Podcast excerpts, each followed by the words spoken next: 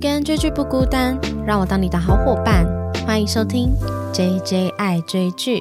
Hello，大家好，我是 J J。今天这一集呢，我其实感到有点紧张，因为呃，如果有细心的听众，可能有发现我上礼拜应该要更新一集的，但是我没有更新，先跟大家说抱歉，因为。我上礼拜真的是非常非常的就是各种加班，所以真的是没有心力 看剧，然后写脚本，真的很抱歉。我上礼拜一直有试图的，就是想要努力的去追剧，可是真的好累哦，我真的很抱歉大家。那今天这一集呢，其实其实上礼拜呢，我陆陆续续有看一些电影，那待会后面也会提到，就是非常感谢，就是上礼拜四的时候，结果娱乐有邀请我去看一个四月二十九号上。上映的台湾电影叫做《寿命》，那等一下结尾的时候会稍微的提到一下这部电影。今天这一集呢，因为呃录制的时间呢是五月二号，如果大家对于电影有爱好的人呢，每年的五月一号应该都会在社群上被洗版，就是关于凤梨罐头的故事。那什么是凤梨罐头的故事呢？它就是来自于我等一下要讲那部电影，就是王家卫的《重庆森林》。其实今天要讲这集呢，我真的有点紧张诶，因为我个人其实是非常喜欢王家卫的电影，但是呢，我自认为我不是一个很资深或是很专业的影评人，我很害怕，就是并没有看出王家卫的电影细节。我觉得如果大家有。喜欢王家卫的电影的话，应该会非常着迷于他在描述城市啊、描述人与人之间的情感的那一种细腻程度。其实我觉得他的电影真的是有非常非常多细节可以考究。那为什么要聊重庆森林？就是提到了，因为五月一号的时候呢，通常社群都会被洗版一波，就是关于就是凤梨罐头过不过期的故事。对，大家一起祝金城武饰演的那一个主角呢生日快乐。那今天这一集呢，就是来聊一下，因为五月一号之后呢，我就是看了《重庆森林》这部电影嘛，然后就也想要借这个电影呢，跟大家小小聊一下我心中的这一些王家卫电影。其实我没有每部看过，但是它只要有重映过，现在的《重庆森林》其实在电影院也都可以看到哦。还有重映过的《春光乍泄》《阿飞正传》，我都有去电影院看过。所以呢，我个人其实是非常喜欢王家卫的风格。如果要来聊这个《重庆森林》的话，我想就先来简介一下它的剧情好了。这个《重庆森林》啊，它其实是一九九四年上映的香港电影。那如果大家了解这部电影的话，它其实是。在一个重庆大厦，就是香港的一个重庆大厦呢，去拍摄的一部电影，有一个暗喻，就是用“重庆森林”这个词去暗示城市的水泥森林，来讲述人呐，在这一个香港都市里，人与人之间非常孤独的内心世界。我后面会提到我看王家卫的电影的时候的一些风格跟特色。那这部电影其实也获得过非常多的奖项，不管是金马奖啊，然后香港电影金像奖。那这个故事呢，它其实是有两段。呃，说是平行爱情故事嘛，它其实就是同样的发生在这个重庆大厦的故事。一个呢，就是由金城武所饰演的警察二二三何志武，他在四月一号那一天失恋之后呢，他就每天买一个五月一号会过期的凤梨罐头，在这个重庆大厦的这个咖啡厅快餐店呢，就每天每天打电话给他的前女友阿妹，想要去跟他重修旧好。也就在这样不断的失落的过程中。呢，他就决定要放下，重新来过。那他就来到了一个酒吧喝酒的时候，遇上了另一个女主角，一个走私的女毒贩，是由林青霞所饰演的，非常美丽的走私女毒贩。那在这一个酒吧相遇了林青霞之后，他就爱上她了。但是这个爱呢，其实是非常短暂的。他们两个在酒吧喝醉了之后，来到了一个饭店休息。正好这一天呢，就是金城武生日的时候，就是五月一号。那其实这段故事的结尾呢，就是在他们虽然来到饭店休息，但是这个林青霞她是真的就是在饭店睡觉，然后金城武就在早上的时候自己离开，他却在离开饭店之后收到林青霞给他的一句。生日快乐。那第二个故事呢，其实是由梁朝伟所饰演的六三三警察，然后还有王菲所饰演的小吃店店员阿飞。那其实我觉得第二个故事是蛮变态的，就是 就是。梁朝伟饰演的那个警察呢，他有一个空姐女朋友，但是后面呢就被这个空姐女朋友甩了。之后他在小吃店相遇了这个阿飞。那这个故事的猎奇点就在在失恋之后呢，梁朝伟会开始对着家中的家具啊物品去吐露自己的心事。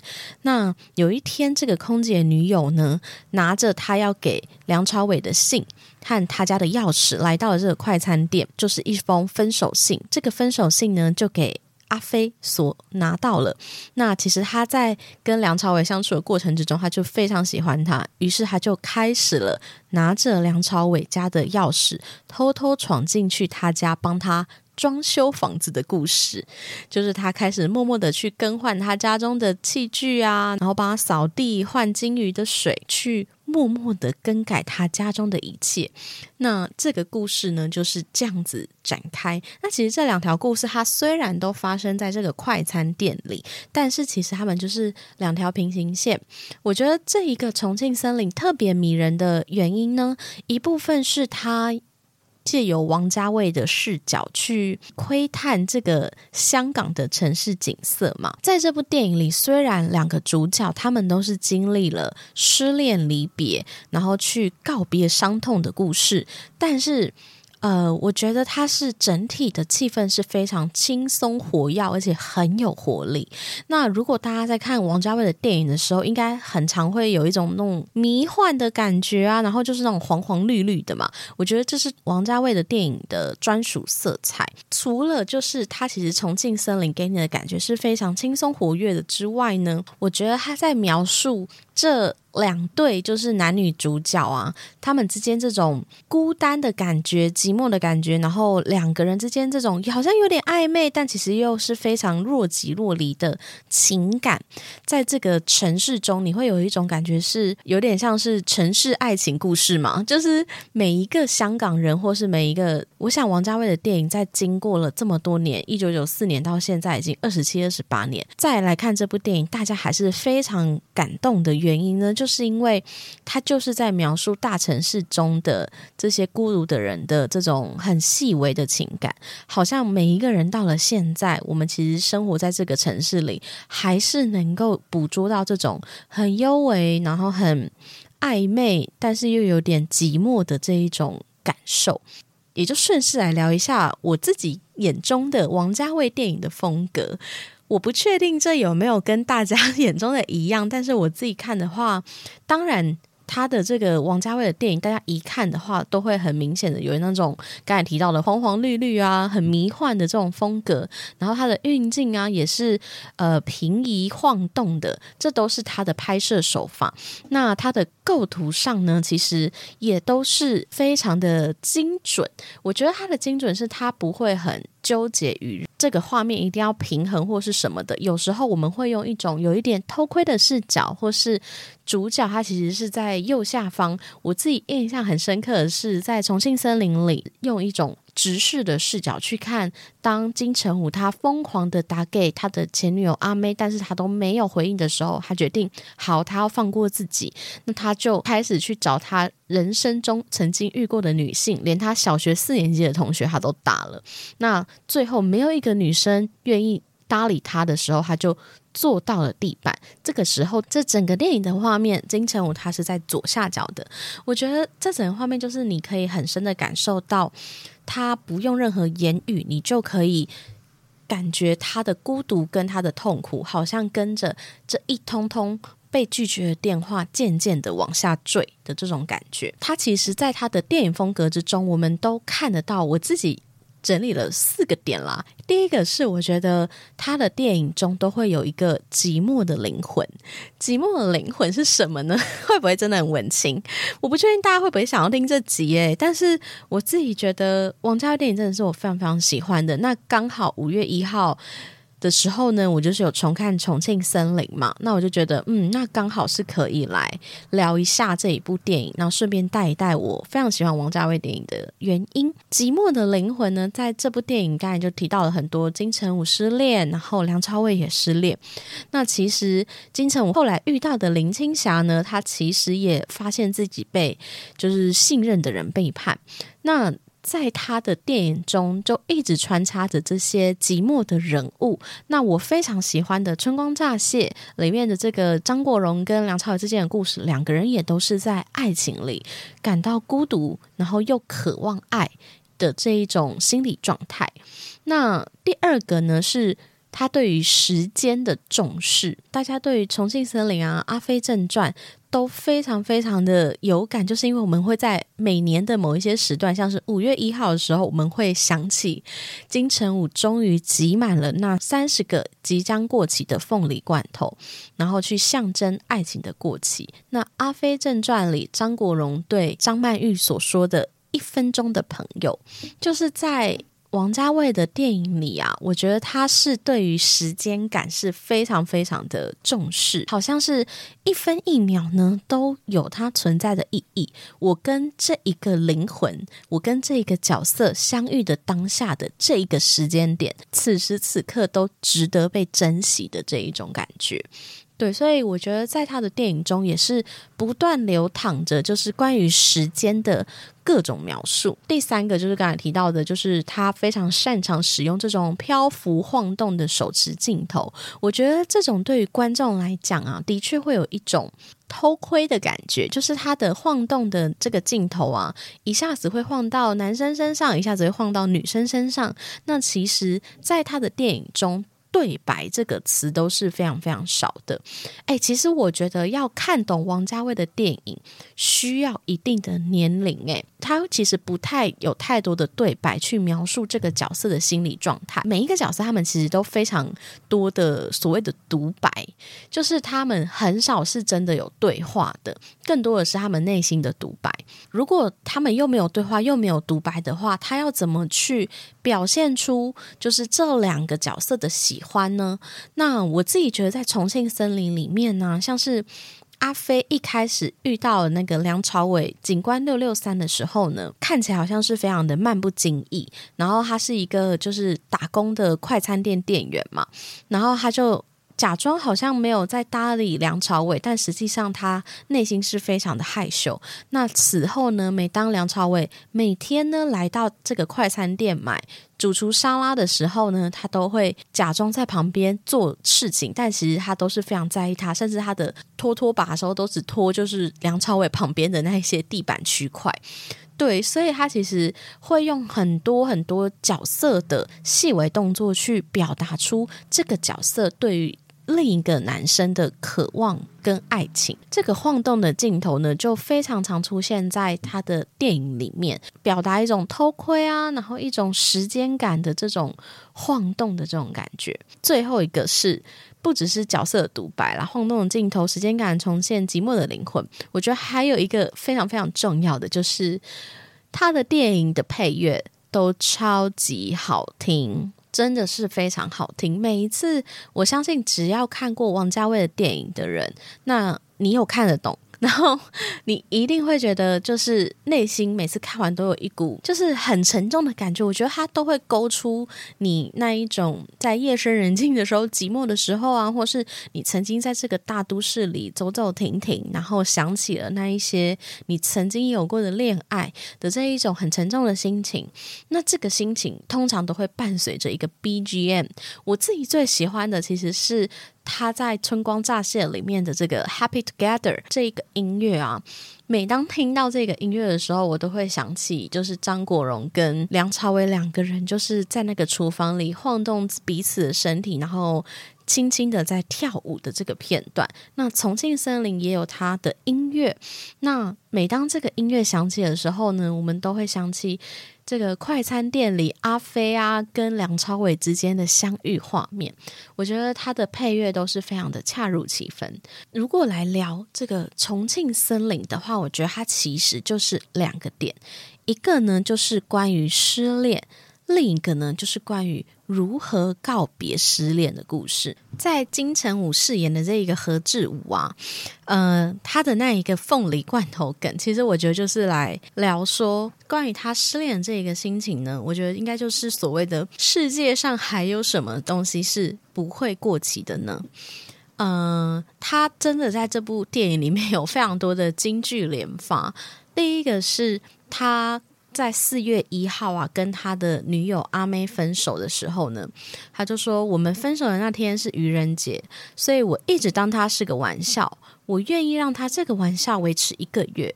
从分手的那一天开始，我每天买一罐五月一号到期的凤梨罐头，因为凤梨罐头是阿妹最爱吃的东西。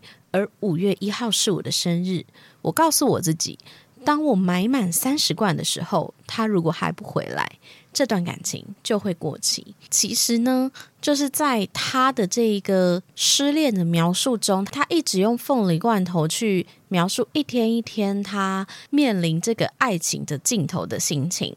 那他其实，在五月一号那一天呢，他就把这所有在五月一号到期的三十个罐头全部吃光光，象征着就是他要把这个爱情忘掉，然后。假装什么事都没发生过。那其实，在他。要即将买最后一个凤梨罐头的时候，他就去他平时卖的那个超市，那个店员呢就跟他说：“我们不放隔一天会过期的商品。”然后他就丢了一篮就是过期的商品，跟他说：“你既然这么喜欢过期的商品，这些全部都给你。”他就看着那一些过期的商品的时候，就说：“不知道什么时候开始，在每一个东西上面都有一个日子，秋刀鱼会过期，肉酱会过期，连保鲜纸都会过期。我开始怀疑，在这。这个世界上到底有什么东西不会过期？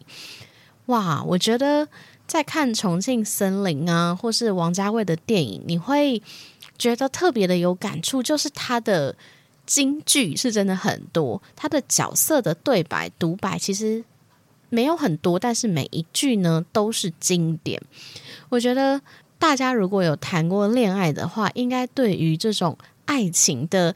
最一开头的这种热恋的新鲜期啊，然后到中间的平稳期，到最后爱情结束前的这一个衰退期吗？就是你会感受到对方冰冷的这一个速度的这一种感受呢？它真的就很像一个过期的凤梨罐头。一开始吃的时候很好吃，但是越到这个保存期限的时候，你会感觉到它越来越没有它的滋味。那到了过期的。这一天，你就会感觉到它已经臭酸，就是坏掉了。我觉得王家卫能够用凤梨罐头来形容爱情的保鲜程度，来形容爱情的最后期限的这个三十天，我觉得真的是非常非常的嗯精准。对，那在梁朝伟的这个六六三呢，他。一开始他是跟一个空姐在一起嘛，那其实呢也有很多金句。他提到说，他跟这个空姐在一起的时候，我以为我会跟他在一起很久，就像一架加满了油的飞机一样，可以飞得很远。谁知道飞机中途转站？我觉得呢，他用这个飞机来描述他跟空姐之间的这个感情，其实是真的是非常非常的切合。他在分手之后呢，他并没有像金城武一样，就是。开始疯狂的去找很多的女生，想要去透过新鲜的爱情来忘却上一段爱情的这一个过期的感受。他开始每天跟家里的房子对话，他会跟肥皂说：“他都不在了，你怎么可以这么不争气？你要多吃点东西啊！”然后会对破掉的毛巾说：“他都不在了，你怎么可以就是不好好照顾自己呢？”就是他会借由物体去表达他的悲伤。我觉得用哭泣的房子这件事情来形容失恋，真的是非常的新颖。甚至他在有一场戏是，有一天梁朝伟他就在想说，他突然有预感他的女朋友在今天会回来，于是他就飞也似的跑回家。但是他却一打开门的时候呢，就看见满地的烟水。他就说，人呢一旦哭了是好处理。但是房子哭了，却变得非常非常的难处理。他就是把他这种悲伤、失落的这个情绪，借由房子的淹水，去让大家很具象化的看出来说，他内心的这种伤心其实是满溢出来的，而清理的这个后续的过程也是非常非常的痛苦。对，所以其实我觉得他都用了。物品，不管是金城武的凤梨罐头，或是这个梁朝伟哭泣的房子，去描述失恋，我觉得站在这种角度描述失恋，其实就真的很。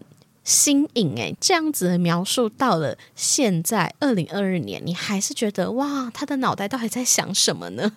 怎么能够有这么有创意，然后又这么精准的去描述每一个人内心那一种对于失恋、对于爱情的这一种想要留住它的新鲜度、保鲜度，却再也留不住，想要。悲伤去宣泄，不是靠哭泣，而是靠这个房子的烟水去描述这一件事情。他都用了很生动、很活泼的方式去描述了这一个细节。那关于后面的就是。带领他们走出失恋的两个女生，她们如何告别失恋的，是怎么做到的呢？其实我觉得在这里面的两个女主角啊，林青霞跟阿飞啊，王菲，她们都是非常嗯比较主动的女生。那这个林青霞呢，她其实并没有真的跟。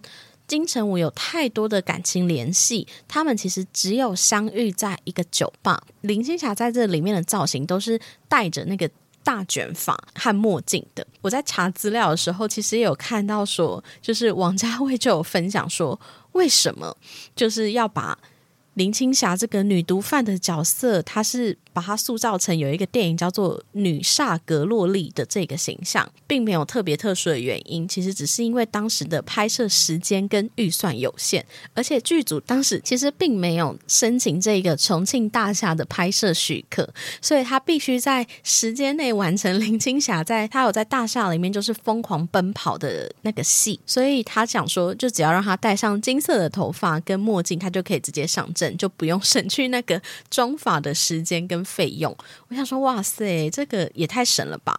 就是 就是用一些很低预算的方式去完成这个林青霞的装扮。我只能说，还好林青霞真的是长得非常的漂亮。她戴上这个金色假发跟墨镜，然后配上红唇呢，你就会觉得她走出来就是一个女特务。然后她穿着那一个雨衣、风衣，其实都很有型。就是他只要靠很简单的装扮，就可以达到这个角色需要的效果。那这个林青霞，她跟呃何志武啊、金城武相遇的时候，其实就是在一个酒吧。金城武啊就看着他说：“我想会在这个夜晚来酒吧戴墨镜的有三个人，要么是瞎子，要么呢就是耍帅，要么第三个呢就是失恋。”所以他就用这种形式呢去接近林青霞。那他们两个人就是在这个酒吧，就是互相的交汇。其实我觉得他们两个人的相遇，与其说是疗愈彼此的失恋，不如说他们两个人都是所谓的这个寂寞的灵魂。在林青霞她这边，其实也有一个金句，就是当。金城武疯狂的问他说：“你喜不喜欢吃凤梨罐头啊？”他就问他说：“你为我喜不喜欢吃凤梨罐头，关你什么事呢？”他就说：“因为我想要了解你啊。”然后他的内心就有一个独白，就是其实了解一个人并不代表什么，人是会变的。今天他喜欢凤梨。明天他可以喜欢别的，这个呢，其实就暗示着她是这个女毒贩嘛。那中间就是在出任务的时候出了一些小差错，本来要出现的货物呢，居然就消失了。后来他发现，原来背叛他的是他非常信任的一个外国人。那其实这部电影也有安排说，那个外国人。后面他其实就是有跟一个金发女子就是发生关系，其实我觉得也是暗指说去背叛他、深爱他的那个女生就是林青霞。对，所以当林青霞说这段话的时候，是她终于发现，其实背叛她的并不是那一些就是毒贩印度人，而是她所信任的这个外国男子。对，所以。他们两个人呢的相遇，我想他其实就是一个寂寞的灵魂吧。后来他们就是一起去了饭店。那在最后呢，林青霞就是打了扣机给何志武，跟他说了一声生日快乐。也因为这个生日快乐，让何志武去修补了他寂寞的心情。他说，在一九九四年的五月一号，有一个女人跟我讲了生日快乐。因为这一句话，我会一直记住这个女人。如果记忆也是一个罐头的话，我希望这个罐头不会过期。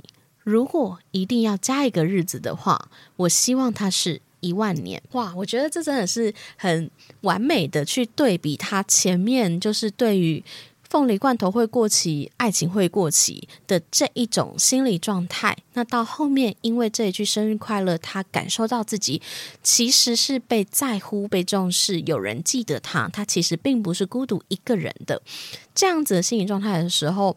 就算这个记忆有保存期限，它也会保存到一万年，很久很久很久。我想，如果何志武就是到了现在啊。知道说，就是到了二零二二年，还是每年呢，大家还是会用凤梨罐头来记忆他，然后跟他说一声生日快乐的话，那他要记得的人真的非常非常的多。我们在这边也祝福，就是何志武生日快乐。对我这集录出的时候，应该是五月三号吧？就如果剪辑顺利的话，对，祝福他生日快乐。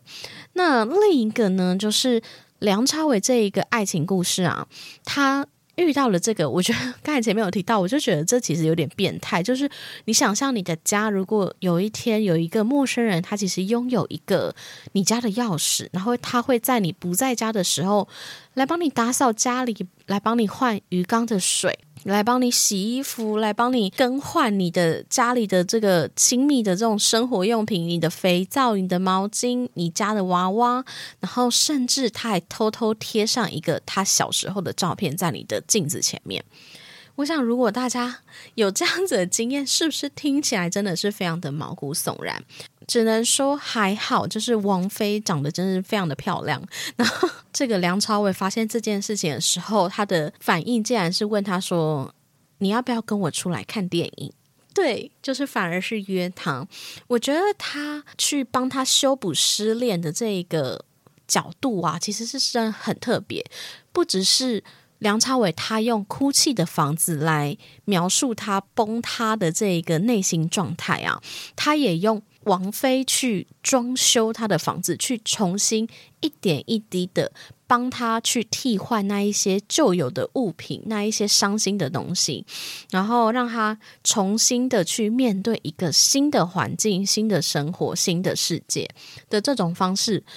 我觉得这真的是很厉害耶！就是谁想得到呢？就是 就这种角度去描述一个女生是如何陪伴另一个男生去走过失恋的伤痛的这一件事情。我想，他就是借由这种环境的改变，然后这一种仪式的感觉，然后其实，在梁朝伟他约这个王菲去所谓的加州的这个餐厅，想要跟他有进一步的约会的时候，王菲并没有抵达，他倒是托了老板给了他一封信。那这一封信呢，上面就是一个登机证，然后告诉他说，在明年的这个时候他会回来，然后问他要不要搭上这班飞机。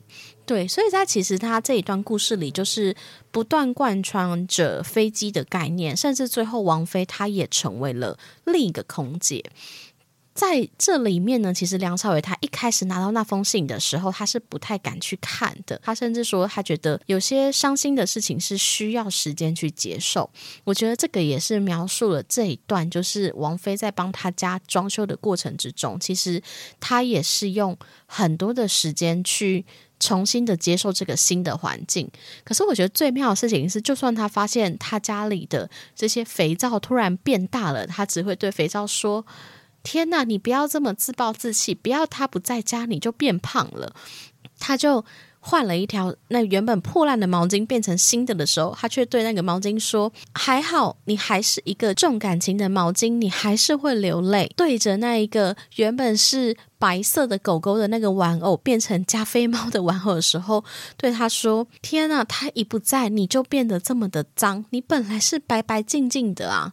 我觉得一般，如果大家在家里看见你的家一点一滴的变成。你不认识的模样，应该觉得非常的吓人。站在梁朝伟这个角色的时候，他反而是开始去渐渐的一点一滴去接受这个女孩已经不在了，而。似乎有新的事物正在进驻他的生活跟世界。我觉得《重庆森林》这一部电影啊，就是不管在描述失恋、描述告别、如何脱离失恋的这一个过程，都是非常非常的新颖。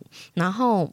他也刻画了很多这个重庆大厦为中心，然后周围的这个香港景色，然后去，我觉得每一个观众看到的这些角色情感，都好像是我们曾经在这个你生活的城市里有过的这一种寂寞孤独的这一种感情。所以我觉得这部电影就算到了现在，它已经还在重映中，大家可以去电影院看，你还是会觉得。不过时，非常的流行。那我自己其实还会看一些王家卫其他的片，就是呃，王家卫自己有提到说，他觉得《堕落天使》跟《重庆森林》这两部片是。都要一起看的，因为《重庆森林》有一点像是在描述他眼中的这个香港比较光明、比较有活力、比较活泼、有趣的一面。但是《堕落天使》呢，它其实是描述比较黑暗面的部分。那除此之外，还有我提到我也在大荧幕看过的《春光乍泄》跟《阿飞正传》。《春光乍泄》真的是。我也很想为他录一集 podcast。我真的是非常非常喜欢《春光乍泄》这部片。我第一次看《春光乍泄》的时候，我看到最后那一个结局，他们两个人并没有真的在一起。的那一个感受，我我很难得会为一个电影悲伤许久，但是我在看完《春光乍泄》的结局的时候，真的是暗自难过了两天。真的，我就是想到那个结局的时候，觉得天哪，好难过。何宝荣就这样被留在了布宜诺斯艾利斯，然后梁朝伟那个角色就是真的离开他了。我觉得在看王家卫的电影的时候，你都会想起那一段，就是你爱的很深刻，但是却不得不结束的那种感情。那。刚才有提到说，我在上周四的时候，就是有感谢结果娱乐的邀请，我们去看了这一个呃一部台湾的电影，叫做《寿命》，那它的英文叫《Life for Sale》，就是 我觉得这个取名超厉害的，它很谐音梗，它的“寿”是销售的“售”。男主角呢是由傅孟博所饰演，女主角呢是曾之巧，其实还有一个蔡淑珍，蔡淑珍应该也算是蛮重要的女配角。那它其实呢，就是用寿命。如果你要让你的性命啊，成为一个可以估算价值的物品的话，你会估多少钱呢？那。多少钱你才愿意卖出你的命呢？那这个男主角傅孟博啊，他就是饰演一个非常呃业绩很差的保险业务员，他非常的厌世，甚至有一点忧郁症。那他一天到晚都在想要怎么死。有一天他在被炒鱿鱼之后，他就在想说，既然我都是烂命一条，不如我就把我的命放在这个拍卖网站上，看有谁愿意出价购买。我想我的命就是，如果我能够活到六十岁的话，他至少还有四十年可以活。那四十年的话，他还可以就是拥有他的价值。所以他就想说，那我就把我的命卖出去。所以这部剧它其实是有一点黑色荒谬，说是喜剧嘛，我是觉得不至于，但它其实有蛮多血腥的成分存在。而且不得不说，它的视觉美术效果是做的非常的好，就是它的色彩的观影体验是很真实的，就是有点像电玩风格啦，就是你会觉得。这个主角他一直就是有一点在闯关，然后有很多内心的独白。然后当他的命真的有人要买的时候，而且很荒唐的是，他的命还不止一两个人要。所以我就觉得这一切就是非常的讽刺，就是当你并不想要你的生命的时候，这个世界却必须让你活下来。他在最后的时候呢，他其实是有做一个科学实验，而这个科学实验也就更讽刺的是，让他的寿命就是。继续的延长的一个故事，对，所以我觉得这部电影呢，它其实就是在讨论说，你要如何好好的活下去，还有如果你要死的话，你愿意如何死？因为里面其实也带了很多就是死亡的议题，例如有一个女生呢，为了救这个傅孟博所饰演的角色，她就为他而死。我觉得这部剧真的就是处处都是一种反讽跟对比的状况，就是。你会不断的感觉到说，他明明对他的性命就已经非常不想要，可是却拼了命的有人想要他的性命，甚至有人愿意为让他活下去而为他受死这件事情。对，所以其实我觉得《寿命》这部电影呢，它是四月二十九号上映，也是算可以推荐给大家去看。那就是非常感谢结果娱乐的邀请。其实当天也有，就是有看到演员本人，就是谢家健啊、傅孟博啊、蔡淑珍跟曾之乔，还有一个蔡爸，他们本人现场真的是。好美，好漂亮，好帅哦！对，就只是稍微的想要讲一下。对，那就非常感谢结果的邀请。那今天呢，就是跟大家小小的分享一下这个《重庆森林》这部电影，也聊一下关于王家卫的电影我的了解。我自己觉得要录这集以前，我真的很紧张，因为我觉得我对王家卫的电影其实了解没有很深，但是。我非常着迷于他的这种拍摄手法，这种迷幻的风格，这种叙事的风格。如果呢，你也是喜欢王家卫电影的人呢，欢迎可以在 Apple Podcast 或 Mr. Box 底下留言给我五星好评，或是可以去我的 IG 搜寻 JJ 爱追剧，跟我分享听完自己的心得哦。那非常感谢大家今天的收听，大家再见，拜拜。